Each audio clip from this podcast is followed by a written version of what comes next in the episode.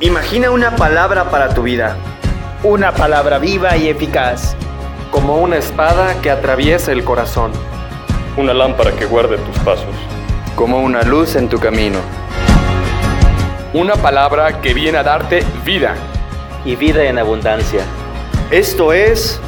Dame una palabra.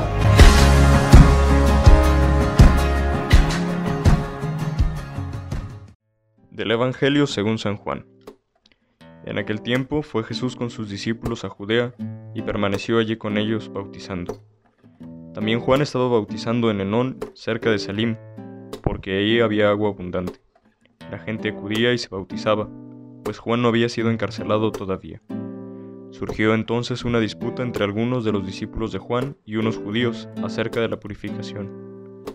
Los discípulos fueron a decirle a Juan, Mira, maestro, aquel que estaba contigo en la otra orilla del Jordán y del que tú diste testimonio, está ahora bautizando y todos acuden a él.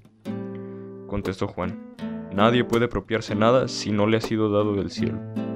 Ustedes mismos son testigos de que yo dije, Yo no soy el Mesías, sino el que ha sido enviado delante de él.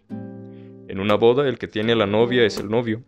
En cambio el amigo del novio, que lo acompaña y lo oye hablar, se alegra mucho de oír su voz Así también yo me lleno ahora de alegría. Es necesario que Él crezca y que yo venga a menos. Palabra del Señor. Hola, soy el seminarista Cristian, y hoy me gustaría que consideremos lo siguiente acerca del Evangelio. Este pasaje nos vuelve a presentar a Juan el Bautista, un maestro de la oración y de la vida de conversión que prepara al pueblo de Israel a recibir a Jesús, su Mesías esperado. Como todo buen guía, Juan tiene un grupo de discípulos que aprenden de él, que siguen su ejemplo y que le acompañan, en este caso bautizar en el río Jordán.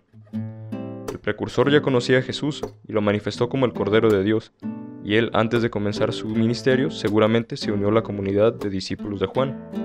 Por eso cuando él bautiza por su cuenta y tiene sus propios discípulos, algunos del grupo de Juan se ven extrañados.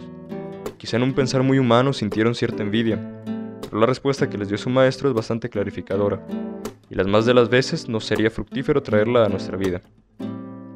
Juan les recuerda una vez más que él no es el Mesías, solo es el enviado a preparar el camino, y todo lo que hace y ha conseguido es porque Dios se lo ha dado. Es el amigo del novio. La boda no es suya, la fiesta no es para él, pero lo que sí es de él es la alegría de estar con su amigo. Él se reduce y Cristo crece, y ciertamente ahora que ha cumplido su misión y que el Salvador se encuentra ya predicando, que anuncia el reino, pasará poco tiempo para que sea encarcelado y ejecutado por orden de Herodes. Hoy terminamos el tiempo litúrgico de la Navidad, durante el cual tuvimos la oportunidad de contemplar a Dios en la sencillez y en la fragilidad de un niño, en la humildad de la pobreza, considerando el último testimonio que dio Juan Bautista de Jesús. Su voz, que tanto resonó desde el Adviento, ahora se desvanecerá. Nuestra vida debe asemejarse a la suya, que no busca su propio reconocimiento, su propia realización, la gloria que sea para Él, que aunque la gente acude a él no se engrandece y se alegra más bien de que aquellos que se prepararon con su testimonio ahora se están encontrando con el Señor. Así, en cada acción, por más sencilla que sea, tú y yo podemos manifestar a Cristo para que lo demos a conocer a los demás. Juan se encontró con él haciendo lo suyo, realizaba su misión, su trabajo, cuando se dejó encontrar por Jesús. Dios le habló en lo que para él era cotidiano, y así se dirige ahora a nosotros también, y nos invita a ser canales de su presencia con los que nos rodean. Pero primero necesitamos experimentar de verdad el conocer a Cristo, saber que es Él quien viene a redimirnos y mostrarnos su gran amor haciéndose pequeño por nosotros. Entonces, sin ningún temor, sin ninguna duda, hablaremos de Él a nuestros familiares, a nuestros amigos y compañeros, principalmente con la conversión de nuestras actitudes, volviéndonos cada día más abiertos a la acción de Dios en nuestra vida, dejando que crezca él y que nuestras fallas y nuestras debilidades vayan disminuyendo. Puede que ante esta propuesta de cambio que nos hace el Evangelio nos quedemos confundidos, al igual que los discípulos de Juan. Pero si nos dejamos guiar por el Espíritu Santo, si abrimos nuestro corazón a su palabra, podremos entender que lo mejor será la alegría de estar con Cristo, de ser su amigo y de participar en su banquete, e invitar a nuestros hermanos a acercarse. No seremos claramente nosotros los festejados, pero no tenemos que estar inconformes por eso. Al contrario, estaremos felices por el gran don que Dios nos ha dado, Jesucristo que vino para salvarnos.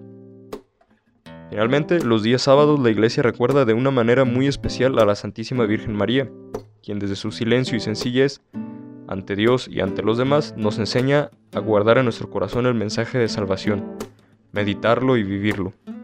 Encomendémonos, pues, a su maternal intercesión. Que nuestra Santa Madre ruegue por nosotros. Me despido y deseo que Dios esté contigo. Gracias por escuchar este podcast. Si te ha gustado esta reflexión, por favor compártela con alguien que necesite una palabra.